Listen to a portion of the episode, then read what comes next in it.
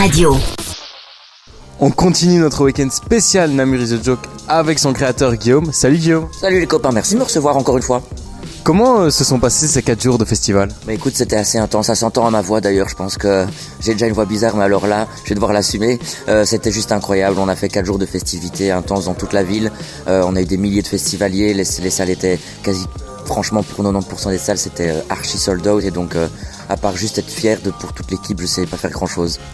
Cette année, euh, tu n'as pas joué euh, ton spectacle, tu as donc profité de ce festival euh, pleinement en tant qu'organisateur. Tu as kiffé cette nouvelle casquette? Ouais, c'était génial parce que je, je pouvais m'enlever cette petite pression de jouer sur scène, de laisser la place du coup à un autre artiste qui est encore mieux, et moi de, de, de profiter du temps pour, pour passer dans toutes les salles, saluer tous les artistes, toutes les équipes, vraiment un peu jouer au bourgmestre du festival et m'éclater comme ça pendant 4 jours et c'était vraiment génial. Est-ce qu'on sait dire combien de personnes est-ce que Namur is a Joke a ramené à Namur?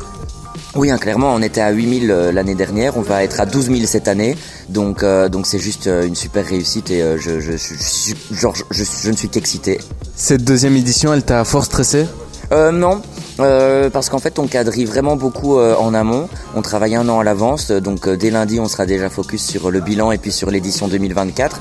Et donc en fait on, prépare tellement tout en amont que le jour même c'est un stress d'excitation plus qu'un stress d'angoisse parce que a priori, à part les, les petits problèmes qui arriveront tout le temps lors de festival, ben, on maîtrise plutôt tout, donc c'est plutôt génial.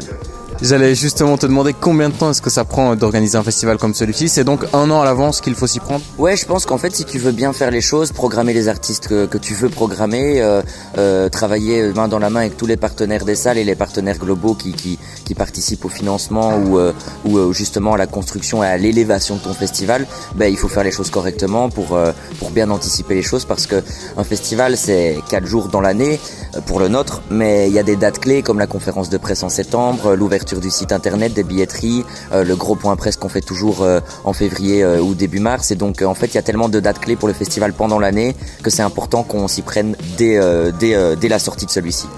Au vu euh, de la réussite de cette édition, on peut donc s'attendre à une troisième édition? Ah oui, oui, elle est officiellement déjà actée et, euh, la programmation est quasi déjà finalée, fi- finalisée. Pardon, désolé, hein, tu, viens m'interviewer le quatrième jour, euh, tu assumes. hein. elle est finalisée et donc, euh, donc euh, nous, on a à partir de lundi, là, on aura déjà la tête dans, la troisième édition. Eh ben pour suivre tout ça et retrouver toutes les infos, on peut se connecter à vos réseaux sociaux et au site namurisajoke.be. Merci beaucoup et bonne fin de festival. Ouais, c'est super gentil, merci à vous de nous avoir su- suivis. Et de fait, euh, les réseaux sociaux de- du festival sur Instagram, il y a toutes les infos de tout ce qui vient de se dérouler.